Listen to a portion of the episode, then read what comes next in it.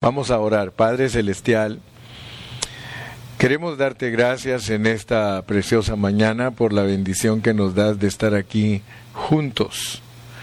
Sabemos que de acuerdo a tu palabra, el juntarnos es para presentar nuestra gratitud a ti, nuestro gozo, nuestra alegría y poder también, Señor, mostrar que somos tu pueblo te pedimos, Señor, que nos sustentes con esta palabra que vamos a comer durante unos minutos, que nuestro ser espiritual sea alimentado y que nos vayamos de aquí con gratitud porque nos has dado tu hablar divino Señor, yo me pongo en tus manos, bendigo a todos mis hermanos y te ruego que les des paciencia a ellos para alimentarse un ratito. Sabemos que el sol está fuerte y que quema, pero tú nos vas a ayudar para poder escuchar tu voz unos minutos. Ayúdanos en el, nombre de Jesús. Amén. Eh, antes de comenzar Efesios 4, 13, 14, solo quiero como introducirme con un pensamiento y es de que en el Antiguo Testamento Dios nos pone a nosotros el ejemplo del pueblo de Israel y cómo Dios les habló de todas maneras. En Hebreos 1 nosotros podemos leer que Dios habiendo hablado muchas veces y de muchas maneras, en otros tiempos dice, le habló a los padres por los profetas. Y yo quiero que ustedes noten cómo es que Dios trabaja, porque si nosotros no entendemos cómo trabaja Dios, entonces nosotros podemos caer en los errores que cayó el pueblo de Israel. O sea que Dios a ellos les habló muchas veces y de muchas maneras y trató de que prepararan su corazón para que cuando Cristo viniera la primera vez para ellos, ellos lo recibieran con un corazón abierto. Pero el asunto fue todo lo contrario. Y me llama la atención un versículo que quiero leerlo, Juan, Juan 19. Juan 19. Porque esto lo dijo Cristo cuando vino al pueblo de Israel. Miren cómo les dijo. Les dijo, yo soy la puerta. Yo soy la puerta. El que por mí entrare será salvo, y entrará y saldrá, y hallará pastos. Ustedes saben que el hablar de Cristo, para que nosotros lo logremos entender, nosotros tenemos que poner mucha atención al contexto de lo que él estaba hablando, porque el Espíritu Santo siempre habla bajo contexto, bajo un contexto.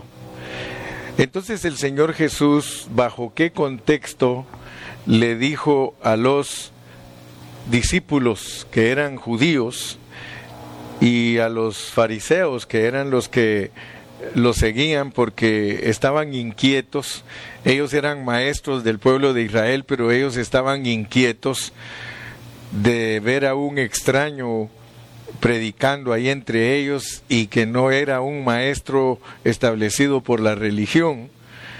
Entonces él les dice, yo soy la puerta, pero ¿la puerta de qué? Tenemos que saber bajo qué contexto les está diciendo que él es la puerta. Y él les está diciendo que él es la puerta bajo el contexto de lo que dice el versículo 1.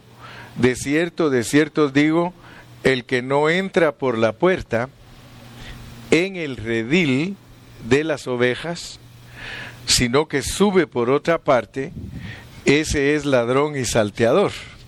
Entonces notemos pues que él les está diciendo que Israel son sus ovejas y menciona un redil. Si nosotros no ponemos atención a qué se está refiriendo Cristo como redil, entonces vamos a leer la historia y no vamos a poder eh, discernir a lo que él se estaba refiriendo. Pero noten pues que él dice, mas el que entra por la puerta, el pastor de las ovejas es. A este abre el portero y las ovejas oyen su voz y a sus ovejas llama por nombre y las saca. Y cuando ha sacado fuera todas las propias, va delante de ellas y las ovejas le siguen porque conocen su voz. Mas al extraño no seguirán, sino huirán de él porque no conocen la voz de los extraños.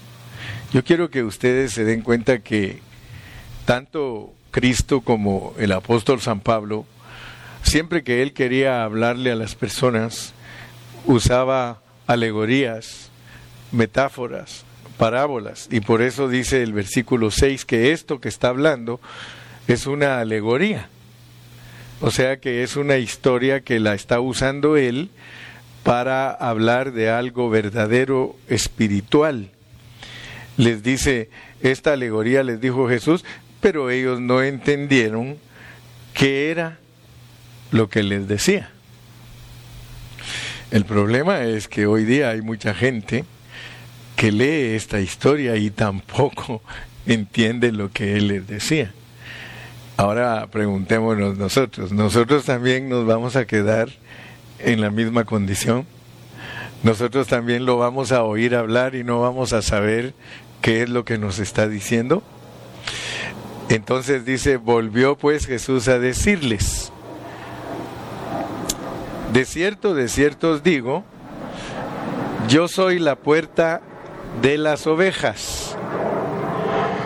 Todos los que antes de mí vinieron, ladrones son. Fíjense pues, quiero que noten.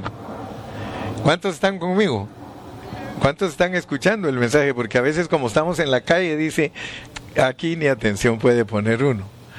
Pero noten lo que les está diciendo el Señor. Les está diciendo, yo soy la puerta de las ovejas. Todos los que antes de mí vinieron, ladrones son y salteadores, pero no los oyeron las ovejas. ¿Quiénes son los que no oyeron a los ladrones y salteadores? Ustedes ya saben a quiénes se está refiriendo Cristo como ladrones y salteadores. Se está refiriendo a todos los maestros de Israel que no tenían un corazón para Dios. Ellos, por eso ustedes leen en Ezequiel que eran malos pastores y que se, se burlaban de las ovejas, las trataron mal a las ovejas, nunca los guiaron en una manera que fuera correcta hacia Dios. Entonces por eso Jesús les llamó ladrones y salteadores, pero no los oyeron los que eran ovejas. Por eso alguien que de verdad es oveja, no lo pueden engañar los salteadores ni los ladrones. ¿Por qué? Porque tienen un corazón para el Señor. Ahora, si nosotros estudiamos despacio todo este contexto, nosotros vamos a descubrir que el redil, el redil al cual se refiere el Señor aquí, porque en el versículo 9, que es el contexto, dice, yo soy la puerta, la puerta de las ovejas, la puerta del redil, el que por mí entrare será salvo y, y entrará y saldrá y hallará pastos.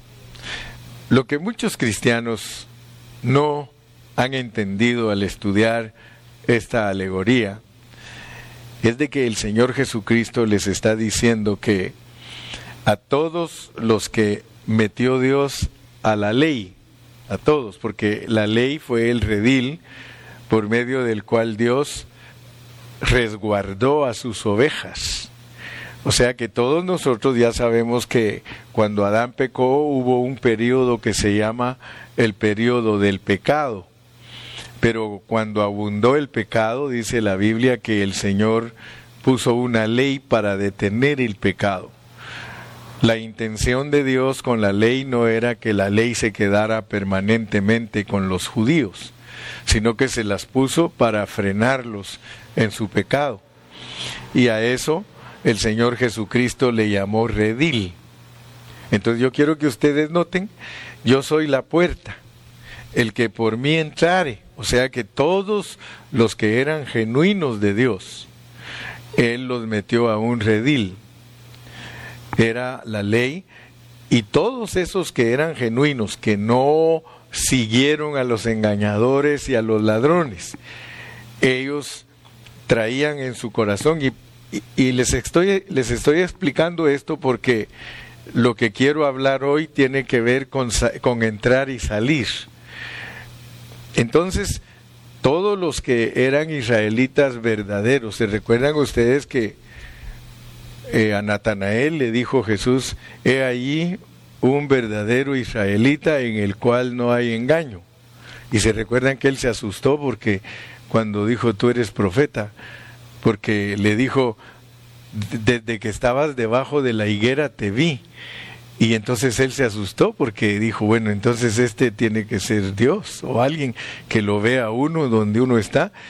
Y le dijo que era un verdadero israelita en el cual no había engaño. Entonces yo quiero que cuando ustedes lean el libro de Hebreos, ustedes se den cuenta que ahí en Hebreos, en el capítulo 11, nos ponen a todos los hombres de fe y de, desde Abel habían hombres de fe. O sea que no vayan a creer ustedes que los israelitas no, no hubieron en ellos hombres de fe. Claro que hubieron en ellos hombres de fe porque hay hombres de fe antes de la ley, hay hombres de fe durante la ley y hay hombres de fe durante la gracia y habrán hombres de fe durante el milenio. Porque los justos por la fe vivirán. Amén.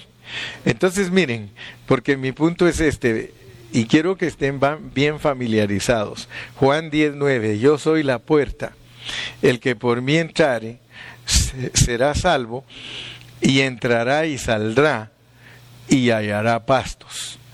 Entonces, si nosotros logramos entender que el Señor Jesucristo es el que metió a todo el pueblo de Israel en la ley, lo metió al redil, llegó el momento en que él viniera a Israel y empezara a llamar a todas las ovejas que metió en el redil. ¿Me explico?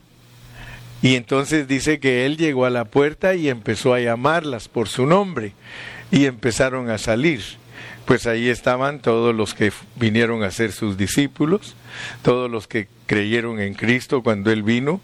Esas son las ovejas que salieron del redil y Él los llevó a pastos delicados, los introdujo en la gracia, los metió a creer por gracia, Muchos de ellos dejaron la ley y se, se, acogieron a la gracia, vivieron bajo la gracia, sirvieron al Señor en la gracia, pero los que no eran ovejas no salieron, al contrario, se opusieron a Él y lo mataron. Entonces, ¿por qué estoy hablando de este punto? Por lo que vamos a estudiar hoy. Solo ténganme paciencita. Yo estoy consciente que se están quemando y antes de que se tuesten yo voy a terminar. Amén. Pero yo solo quiero que me aguanten un ratito para que nos vayamos edificados y que los hermanos que están conectados en el Facebook también puedan ser bendecidos. Amén. Leamos entonces Efesios, Efesios capítulo número 4 y vamos a leer los versículos 13 y 14. Ya los he mencionado muchas veces, pero queremos dejar bien marcado porque ya, si Dios quiere, el martes termino Efesios y ya este próximo miércoles comienzo a predicar Gálatas. Pero noten ustedes cómo dice Efesios 4, 13 y 14. Dice, hasta que todos lleguemos a la unidad de la fe y del conocimiento del Hijo de Dios a un varón perfecto, a la medida de la estatura de la plenitud de Cristo, para que ya no seamos niños fluctuantes, llevados por doquiera de todo viento de doctrina, por estratagema de hombres que para engañar emplean con astucia las artimañas del error. Muy bien, leí ese versículo porque hoy quiero hablar de lo que es la fe y de lo que es la doctrina. Ustedes se han dado cuenta que desde la pandemia el hermano Carrillo se volvió predicador público y por eso ahora en el público tengo muchos ataques. ¿Verdad? Muchas personas atacan nuestra enseñanza, pero es porque yo me volví un predicador público. Y, y, que tengo pues abierta mi página para que me critique el que quiera, porque otros lo que hacen es que solo cierran la página y se ponen a predicar y no les importa. Pero yo pienso que es buena la crítica porque uno puede mostrar su carácter ante las personas. Es buena la crítica y, podemos mostrar que somos un ministerio maduro. En realidad yo me siento muy contento porque yo pienso que muchos de ustedes son, son iguales que yo. O sea, porque dice tal la oveja, tal el pastor, o tal el pastor, tal la oveja. Y eso es ciertísimo, porque las ovejas vienen a ser como es el pastor. Y eso es bueno porque dice la Biblia, basta con que el discípulo sea como su maestro. Y yo le doy gracias a Dios porque tengo buenos escuderos. Hay algunos que tienen miedo comentar, pero muchos escuderos tengo que salen a la defensa. Y, y gloria a Dios, ¿verdad? Porque eso nos anima. Pero yo quiero que ustedes estén bien seguros de lo que estamos haciendo, porque yo no hago nada de escondidas ni, ni estoy engañando a nadie, sino que mi mensaje sale para todo el mundo, para todo el que quiera escucharme, ahí está el mensaje y por eso tengo cuidado de ser una persona bíblica, contextual, para que cualquiera que quiera oponerse, pues va a pelear contra Dios. Amén.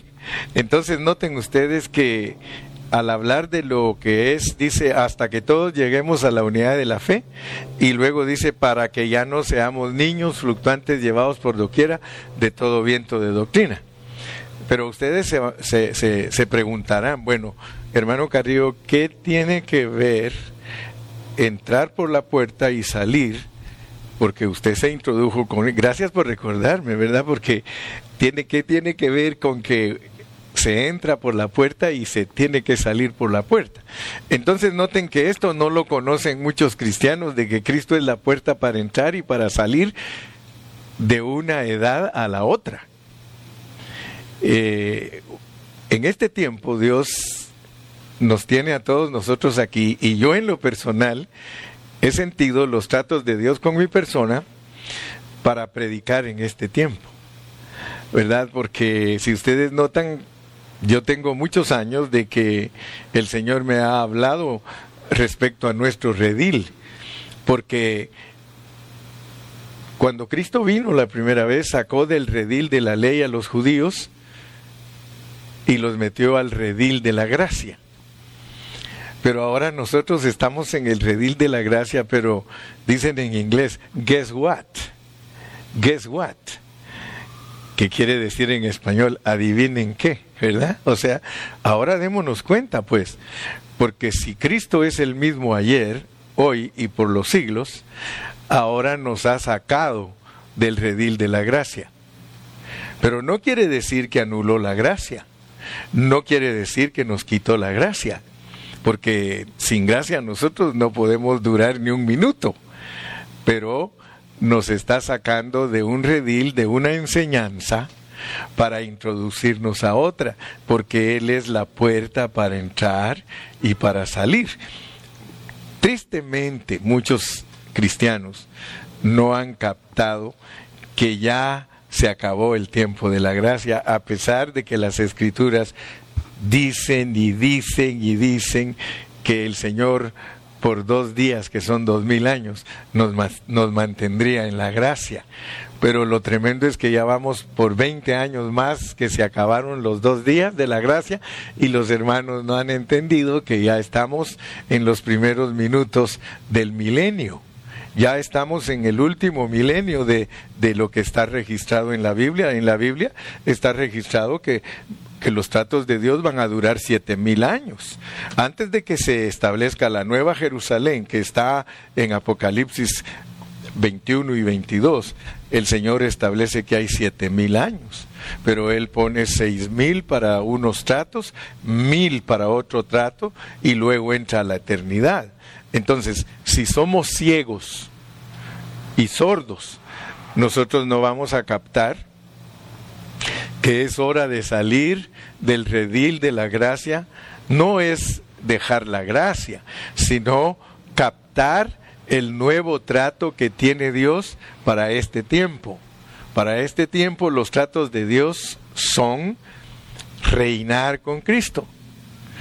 Pero como les vuelvo a repetir, los hermanos se quedaron predicando un evangelio de cuántos se quieren ir al cielo, se quedaron predicando un evangelio de sanidad divina, se quedaron predicando un evangelio de que la gente tiene que estar llena del Espíritu Santo, se quedaron con un evangelio que es doctrinas, se quedaron en las doctrinas, pero el problema es que las doctrinas no nos van a ayudar a nosotros para poder madurar, sino que las doctrinas sirven sirvieron, se puede, se puede decir, porque no es malo, las doctrinas no son malas, es lo mismo como Pablo le dijo a los judíos que la ley era buena, era santa, pero que no los iba a llevar a ningún lado. Pues la gracia es maravillosa, la gracia son doctrinas que ayudaron a todos los hermanos a conocer a Cristo, pero ahora ya Pablo nos desafía a que nosotros crezcamos y que nos vayamos hacia la madurez, para que ya no seamos niños fluctuantes. Entonces, ¿por qué estoy hablando de todo esto? Porque ahora me oyen a mí hablar muy fuerte, marcando que las doctrinas nos van a dejar como niños, y no tengo temor de decirlo porque yo sé dónde estoy parado y sé dónde me ha puesto Dios a mí como predicador de este tiempo. Yo lo siento por muchos de mis compañeros y muchos consiervos que se quedaron atrás. Yo sí lo siento mucho por ellos, porque ellos se quedaron atrás, hermano. Y si ellos no aceptan el desafío que el hermano Carrillo les está dando, entonces ellos no van a participar de las cosas preciosas que Dios nos quiere dar para este tiempo porque para este tiempo ya entramos a algo diferente. Entonces por eso muchos hermanitos se asustan y muchos hasta se pelean conmigo, pero yo le digo, Señor, solo ayúdame para que yo pueda eh, ser sabio de cómo tratar a las personas que se oponen, porque el mismo Señor Jesucristo tuvo toda la oposición, los apóstoles tuvieron oposición, el apóstol Pablo tuvo oposición, siempre el que va adelante tiene oposición, pero gracias a Dios. Entonces, como ya el tiempo avanza y no sé si por favor tú me dices, eh, eh, Iván, por dónde voy, para que no me pase de mucho tiempo, ¿verdad? Pero quiero decirles entonces que el libro de Efesios, su enfoque es la iglesia y le da mucha importancia al asunto de la unidad tanto a la unidad del espíritu como a la unidad de la fe.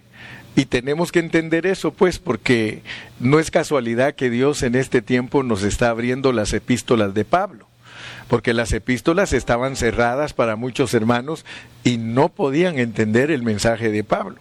Pero ahora quiero que ustedes se den cuenta que la, la, importancia que le da Pablo a la unidad del espíritu y a la unidad del alma. Noten que no dice que busquemos la unidad de la doctrina, al contrario. Al contrario, lo que sí dice es que todo el que se quede enseñando doctrinas, y las doctrinas los hermanos eh, con todo respeto, ustedes hermanos que tienen muchos años de ser cristianos, ustedes saben lo que son doctrinas. Doctrinas son, por ejemplo, eh, la doctrina del bautismo, la doctrina de cubrirse la cabeza, la doctrina, en los bautismos tenemos doctrinas de varios grupos, eh, la doctrina de que cierta clase de música no tiene que haber en la iglesia, la doctrina de la manera de vestirse de las damas, etcétera, etcétera. Entonces, hay cantidad de doctrinas y formas de doctrina, pero nosotros debemos de entender que Pablo dice que esos son vientos, y, noten cómo pone las doctrinas, las pone como vientos. Dice que son vientos de doctrina, la pone como vientos porque las doctrinas sacuden a la gente, las zarandean.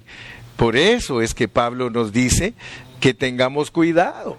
Por eso dice, mire, hasta que todos lleguemos a la unidad de la fe. Hay muchos cristianos que no saben lo que es la unidad de la fe. Y nosotros tenemos que saber lo que es la unidad de la fe porque esta unidad es la que debemos de buscar. Y para no extenderme tanto, porque tengo muchas cosas y, e hice muchos apuntes, pero no quiero distraerme del punto central que quiero darles.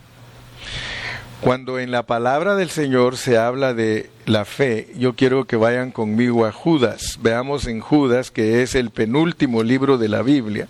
Judas está antes de Apocalipsis y ahí en Judas miren lo que dice en el versículo 3. Judas 3, solo tiene un capítulo, dice, amados, por la gran solicitud que tenía de escribiros acerca de nuestra común salvación, me ha sido necesario escribiros exhortándoos que contendáis, fíjate pues, que contendáis ardientemente por la fe. O sea que por la fe, aún dice Judas, que hay que contender. O sea que nosotros no, no podemos pasar desapercibida la enseñanza de la fe, pero si nosotros no nos explican qué es en la Biblia la fe que fue dada a los santos, si no nos explican a qué se refiere Judas 3, entonces nosotros nunca vamos a comprender el pensamiento de Pablo, de que nos dice que dejemos de ser niños con doctrinas y que busquemos la unidad de la fe. Si tú eres un cristiano que amas a Dios de todo corazón, si eres un siervo de Dios que está por Dios y por sus intereses, como lo está el hermano Carrillo, tú eres mi compañero. Y entonces, tú y yo vamos a buscar lo que es la unidad de la fe. Tú y yo tenemos que estar unidos en la fe si queremos bendecir a las personas que nos escuchan.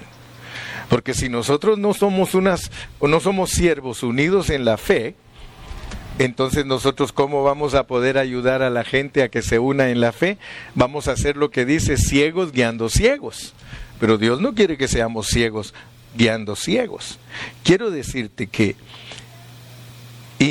indefectiblemente, indiscutiblemente, la fe en el Nuevo Testamento se basa en cuatro cosas. Y si tú tienes esas cuatro cosas, tú estás unido en la fe con el hermano Carrillo, ¿para qué vas a seguir desuniéndote del hermano Carrillo por las doctrinas? ¿Para qué? Porque muchos de nosotros tenemos un problema y es que nosotros nos sentimos muy, muy individuales. Casi la mayoría de pastores y de siervos de Dios, si no tenemos cuidado, nosotros nos volvemos muy individuales, muy individualistas. Creemos que la congregación en la cual Dios nos ha puesto es de nosotros y creemos que nosotros podemos hacer lo que querramos con los, las ovejitas que Dios nos ha puesto bajo nuestro cuidado. No, no, eso no es así. Porque entonces tú vas a querer traer ovejas y ovejas y ovejas a tu congregación para manipularlas y no las vas a dejar que tengan compañerismo con otras ovejas de otras congregaciones. Y aquí esto se trata de un cuerpo, no somos eh, eh, independientes las congregaciones. Que nosotros las hayamos hecho independientes, eso significa que nosotros no hemos entendido, pero ahora ya no estamos en el redil de las doctrinas Ahora ya nos invitaron a salir para hallar pastos delicados. Por eso es que esto que te estoy hablando, como son pastos delicados, puede ser que tú estás acostumbrado a comer comida chatarra. Y comer comida chatarra es comer doctrinas. Pero ahora te están dando una vianda. Y por eso es que tal vez te resistas a recibirla. Pero nuestra fe en el Nuevo Testamento está basada en cuatro cosas. Y tú me vas a decir si no estás de acuerdo conmigo. Primero, que la palabra de Dios es infalible. Si tú crees que la palabra de Dios es infalible, ya tenemos un punto a favor. Solo son cuatro puntos. Fíjate que no te voy a decir son 100 puntos para estar de acuerdo. No, no, no. Cuatro puntos. La palabra de Dios es infalible. Si en ese punto tú crees igual que yo, ya vamos ganando, somos de la fe. Segunda, que Dios es triuno, Él es Padre, Hijo y Espíritu Santo. Ay, hermano, soy apostólico, ya, ya no puedo estar con usted. Mientras Dios no trate contigo, no vas a entender cómo es Dios y te vas a identificar con doctrinas. Esto no es para identificarnos con doctrinas, esto es para entender que Dios se revela en la Biblia como Padre. ¿Tú crees que Dios se revela como Padre? Amén. Dios, ¿Tú crees que Dios se revela como Hijo? Amén. ¿Tú crees que Dios se revela como Espíritu? Ya llevamos dos puntos a favor. Tú y yo somos de la fe. Vamos con el tercer punto. En la Biblia dice que Jesús es Dios y que Él es hombre. Él es las dos cosas. Él es divino, humano y Él es redentor. Él resucitó. Gloria a Dios. ¿Tú crees en eso? Ya llevamos tres puntos, hermano. Quiere decir que tú y yo como que somos de la fe. El último punto para determinar si tú y yo somos de la fe es que hay un solo cuerpo en toda la tierra. Todos los cristianos que Cristo ha perdonado y los ha lavado de sus pecados, todos los que somos genuinos perdonados, somos el cuerpo de Cristo donde quiera que vivamos. ¿Crees eso, mi hermano de Jalisco? ¿Crees eso, mi hermano de Campeche? ¿Crees eso, mi hermano de Ecuador, de Washington? Sí. Oh, bueno, entonces te das cuenta que nosotros hemos llegado a la unidad de la fe. Ahora, al llegar a la unidad de la fe, tú vas a aprender muchas cosas que son preciosas. Una de ellas es que todos hablamos una misma cosa y todos tenemos un mismo sentir. Entonces, te vas a dar cuenta que estamos en la fe. ¿Para qué vamos a estar peleando por doctrinas? Si tú crees lo fundamental, mira, te dice hasta que todos lleguemos a la unidad de la fe. Dios no nos pide a nosotros como cristianos a que nos unamos en doctrina. Si tú quieres creer un puntito de doctrina diferente al hermano Carrillo, no te preocupes, yo por eso no te voy a rechazar. Por eso yo no voy a decir que no eres mi hermano, pero muchos hermanos, solo porque el hermano fulano y sutano no creen igual que él en ciertos puntitos, que yo quiero que te des cuenta que esos puntos no salvan a nadie. A ninguno lo va a salvar la fórmula de su bautismo. Escúchame bien, por favor. Si alguien se bautizó en el nombre de Jesús o alguien se bautizó en el nombre del Padre, del Hijo y del Espíritu Santo, eso no es para ser más salvos. Cada uno, fíjate, el problema de nosotros los cristianos es de que nosotros queremos que Romanos 12 sea una realidad para nosotros. Y te voy a leer Romanos 12. Mira cómo dice Romanos 12. Dice, porque de la manera, Romanos 12, 4, porque de la manera que en un cuerpo tenemos muchos miembros, pero no todos los miembros tienen la misma función. Así nosotros, siendo muchos, somos un cuerpo en Cristo y todos miembros los unos de los otros. De manera que teniendo diferentes dones según la gracia que nos es dada, si el de profecía, úsese conforme a la medida de la fe, el de servicio en servir, el de enseñanza en enseñar, el de exhortar en exhortar, el que preside con solicitud. Ahora, fíjate que aquí nos dice que somos un solo cuerpo, pero mira lo tremendo porque muchos hermanos sí entienden que somos un cuerpo en Cristo, pero no quieren aplicar el capítulo 14. Lo que yo te estoy hablando de fe y doctrinas tiene que ver con esto. Mira cómo dice el 14, pues para el que quiere desunir el cuerpo por doctrinas. Si yo quiero usar mis doctrinas como excusa para dividirme de otros hermanos y decir yo soy pentecostal, yo soy bautista, yo soy apostólico, si yo uso eso para dividirme de mis hermanos, entonces yo no entiendo el capítulo 14. El capítulo 14 es para regularnos. Mire cómo dice, recibid al débil en la fe, pero no para pelear, no para contender sobre opiniones porque uno cree que se ha de comer de todo, otro que es débil come legumbres. El que come no menosprecia al que no come y el que no come no juzga al que come, porque Dios le ha recibido. Entonces, fíjense cómo dice el versículo 5.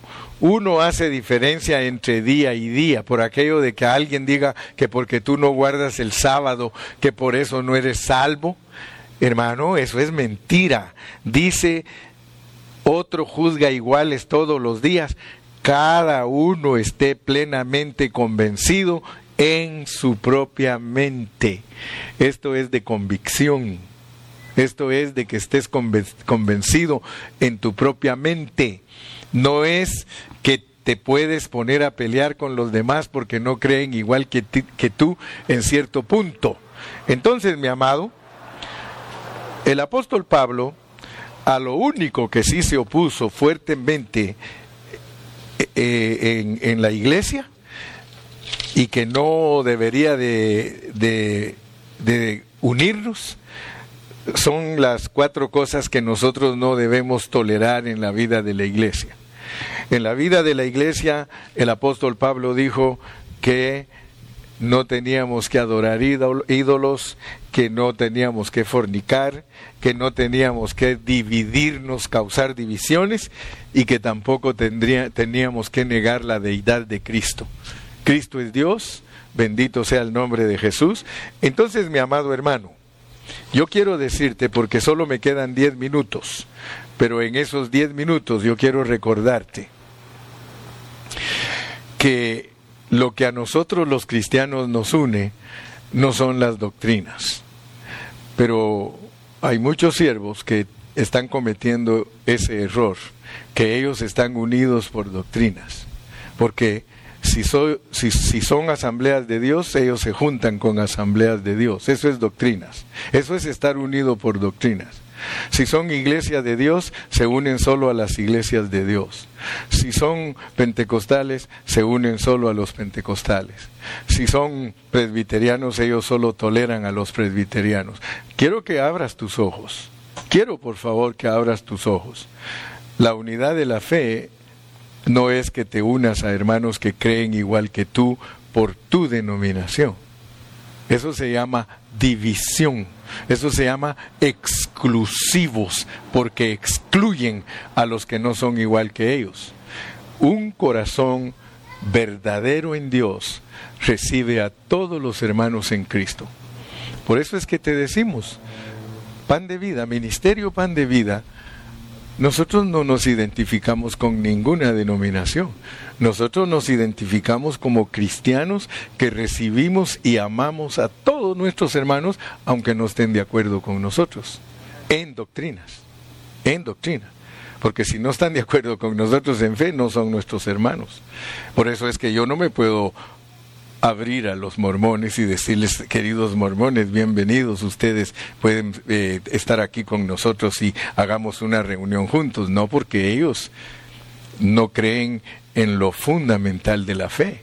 Lo fundamental de la fe es que la palabra de Dios es infalible. Ellos le agregaron el libro de Mormón y dicen que, que la Biblia no se puede entender si el libro de Mormón no está acompañándola. Tampoco podemos recibir a los testigos de Jehová porque ellos tienen otro libro que también se llama razonamiento, por lo tanto para ellos la Biblia no es infalible, para ellos la Biblia necesita ayudas para ser interpretada. Tampoco nos podemos unir con los católicos porque los católicos adoran ídolos. Entonces nosotros no podemos decirles que son de la fe. ¿Se dan cuenta cómo es que se descalifica un grupo de ser de la fe? Es cuando se sale del antiguo del, del, Nuevo Testamento, se sale de lo rígido que es el Nuevo Testamento. El Nuevo Testamento es rígido en sus enseñanzas, en lo que respecta a la fe. El Nuevo Testamento es rígido y no tolera a nadie que no sea de la fe. Así que, hermanos amados, amigos, no se les olvide el versículo que cité de Juan capítulo 10 y versículo 9. Volvamos a leerlo porque con ese vamos a terminar. Yo soy la puerta. El que por mí entrare será salvo y entrará y saldrá y hallará pastos. Nunca se te olvide que Cristo es la puerta para entrar, pero es la puerta para salir. Eso muchos hermanos no lo saben predicar, porque no saben, no saben usar el contexto, el contexto de que Cristo es la puerta para entrar y para salir. Hermano, esto es maravilloso. Porque Cristo es el que nos metió a la gracia, pero ahora Él ya viene, Él ya va a regresar. Que no te vaya a pasar la de los fariseos, hermano, que cuando Cristo vino, los fariseos no estaban preparados, porque no eran ovejas y los engañaron los ladrones y los robadores. Lo mismo nos pasa en la gracia. Los ladrones y los robadores de la gracia son todos los siervos de Dios que no preparen a la gente para salir del redil de la gracia y entrar al redil del reino. Ya estamos en el reino, venga tu reino. O sea que esto es para, esto es precioso, esto es de, de meditarlo, no te dejes engañar, hermano. No te dejes engañar. Padre, quiero darte gracias en esta mañana porque me has permitido entregar esta palabra que es fuerte, esta palabra que es sólida, porque esta palabra nos abre los ojos para entender los tratos divinos para con tu pueblo. Señor, yo no quiero cometer el error de los judíos. Yo no quiero cometer ese error, Señor, de quedarme ciego y sordo y tú hablándome a gritos que ya el reino está por ser establecido. Te doy gracias, mi Padre Santo, porque nos bendices con tu palabra. Yo bendigo a todos mis hermanos en el precioso nombre de Cristo Jesús, mi amado Salvador, y el pueblo de Dios dice, amén y amén. Hasta mañana.